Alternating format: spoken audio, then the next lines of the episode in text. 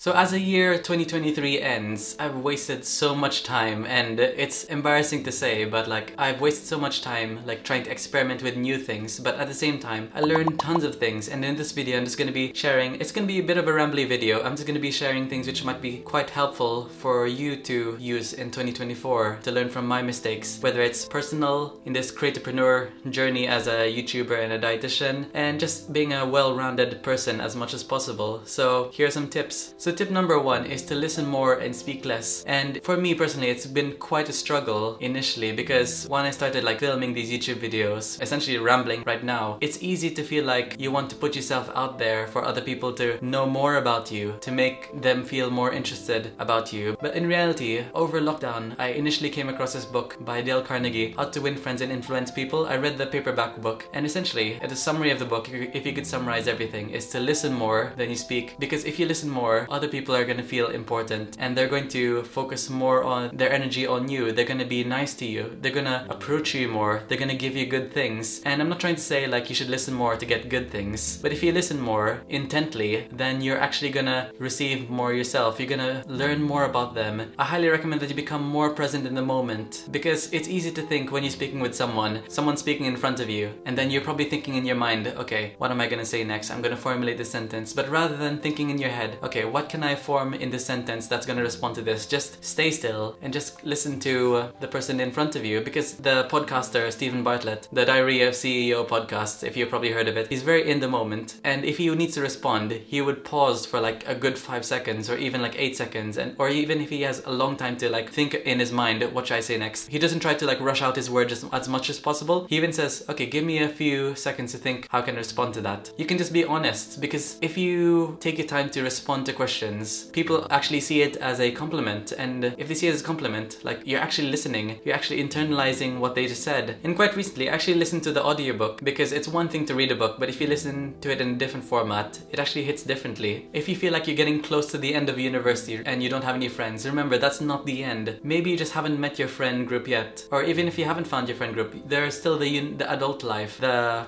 employed life. You'll have friends outside of university. And I can assure you that the life that you're looking for is always out there. You will get that life with lots of friends as long as you listen more than you speak. So, lesson number two, which I'm gonna bring forward to the year 2024, which I highly recommend you do, is to focus on health, not on aesthetics. After going to the gym for roughly like seven years, we can probably ignore lockdown because I didn't go to the gym that time because gyms were all closed. I didn't have a home gym. I was focused on cutting, bulking, cutting, and bulking. And for those who don't know what cutting and bulking is, cutting is when you lean down as much as possible to a very low body fat, but you lose muscle, but you look good. You have the four pack or the six pack, but you feel quite weak. And then I would jump onto bulking, which is gaining weight, gaining muscle, but I still feel quite self conscious about my body. So focusing on like cutting, bulking, cutting, bulking. It's for the past like three years, I haven't gained any strength because I feel like I would just feel quite anxious about trying to bulk as much as possible, eating as much protein, eating as much carbs to fuel my workouts, having creatine to like bulk up, but I'd feel self anxious, quite anxious about my body or my clothes or my like waistline, about like fitting my trousers and everything, the belt notches and stuff like that. That I start like have mini cuts very often, bulk, mini cut, bulk, mini cut, and I'd be getting nowhere. And in reality, over lockdown, I recognize that, okay, this is very unhealthy. And although I'm like under 30 years old, I actually got gallstones. I got a gallstone flare and I had to go to the surgical assessment unit where I had to have like an ultrasound to check, okay, you have gallstones. You have to be careful about like how much you eat, how much fat you're eating. And in reality, I was actually eating like tons of fat because it's very easy to get the protein in from like lean or like high fat beef, uh, red meat, and lots of like oily chicken because that's the best way to add like, essentially like make um, chicken breast like not really bland, not tasting like cardboard, like those things, adding lots of oil, mayonnaise, just to make, to shove that protein in. And in reality, I wasn't really focusing on fruits, vegetables, berries, all those kinds of things which are optimally for my best health. And it's very strange to think as a dietitian, but now recognizing like I'm not going anywhere, my health is not improving, my sleep quality has been bad, and I'm not getting any stronger. So right now, I'm just gonna be focusing on health. Dr. Alex George is a, an amazing pro mental health doctor in the UK,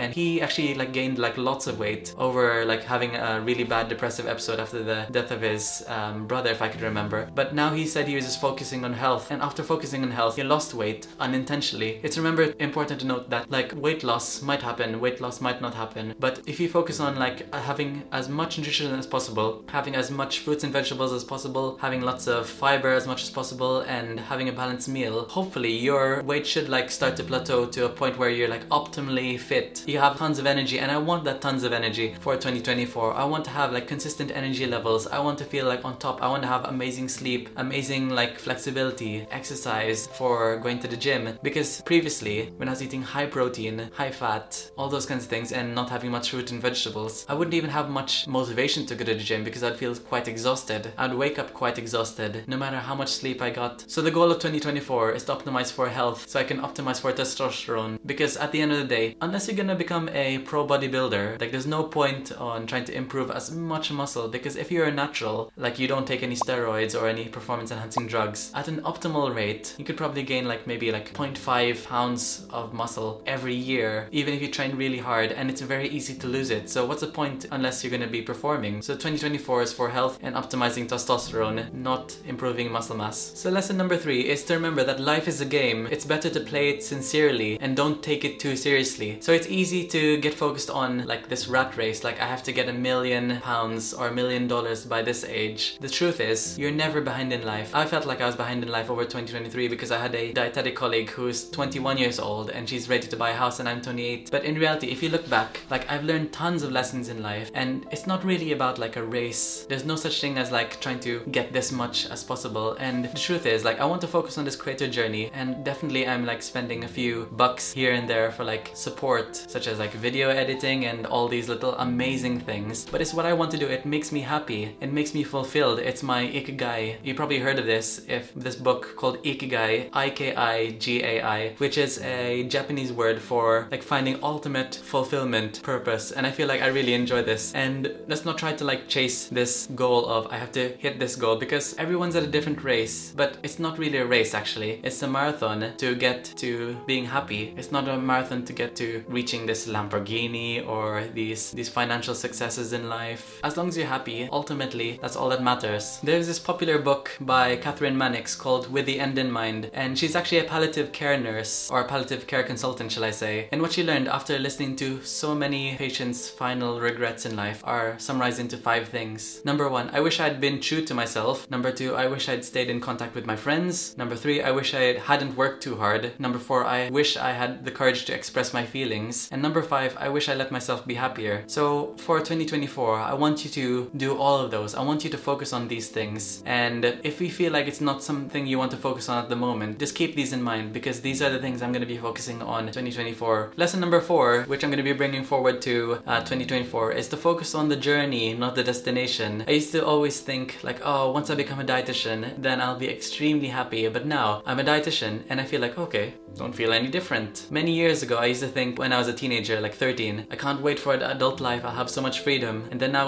when you become 18 and you have so much freedom living on your own in university halls, you just kind of get, get used to it. We have this hedonic adaptation, we just get used to things really, really quickly. But in reality, like focus on the journey, not the destination. If you're reaching towards a certain goal, whether it's financial, emotional, physical goal, whatever it is, mental goal, then the journey is already the enjoyable bit. Sure, we'll get that quick high, but remember, like, there's this thing called gold medal syndrome by big athletes, which is why many athletes, after reaching their gold medals, they suffer from depression because they focus on the end in mind. They focus on the goal, and then now what? Then you don't, what's the next goal? What's the purpose? What's my purpose? They have these existential crisis if you have the gold medal syndrome. So focus on the journey, not the destination. A few months ago, I was having this existential dread, thinking to myself, oh, Jonathan, why didn't you start this YouTube channel a long, long time ago? It's now such a good idea. It's something you quite enjoy. It's something I can just bring to my friends who, from church, They're asking me, how can I heal my relationship with food? And uh, back then, I was essentially starting off with Instagram, and then I progressed into podcasts. But I started to feel so anxious about like speaking. Right now, I'd be thinking, like two years ago, I'd be like literally melting from like anxious, anxiety, I mean, and dread.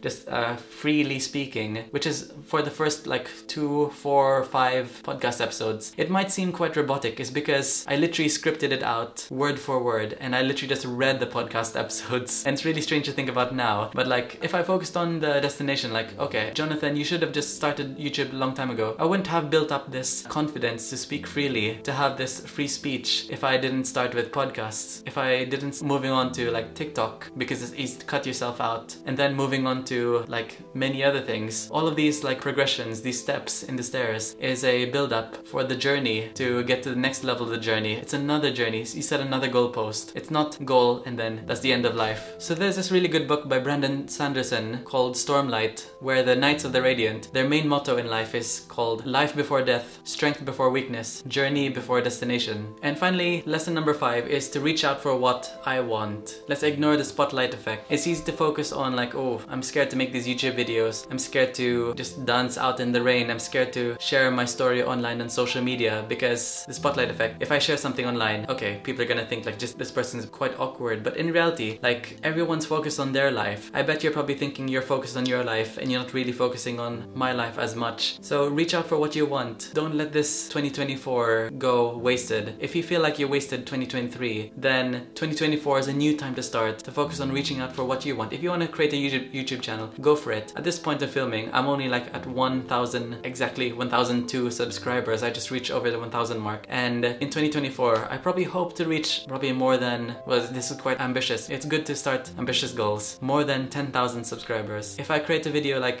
two two videos every week. Hopefully I'll get to 10,000 subscribers and I can look back at this video thinking like, oh, okay, did I waste 2024 or did I not not even try hard? So I'm just gonna reach out for these goals and I want you to reach out for these goals because there's no such thing as a wasted life. There's no such thing as a wasted day, week, year. You either focused on your goals or you focused on your mental health. That's what I kind of think of it. There's no such thing as a waste. So if you're feeling like a failure uh, this 2023, remember that 2024 has amazing things looking up for you. If you feel like you just kept on like sleeping, you didn't really do anything. You did your best. You did everything you can to survive and you survived 2023. So now it's time for you to thrive in 2024. So comment below your goals for 2024. It'd be really good to like hear from you and what other people's goals are for 2024 because every year, every time at the end of the year, it feels like a really big thing. Like oh, it's a big change in life and then you just get used to 2024. It's like kind of like when you write on like paper the dates in school. Oh, wait, I forgot. I wrote 2023. I meant to write 2024. All those kinds of things. You just kind of get used to it. So anyway, comment your goals, like, comment, subscribe, and I'll see you in the next video.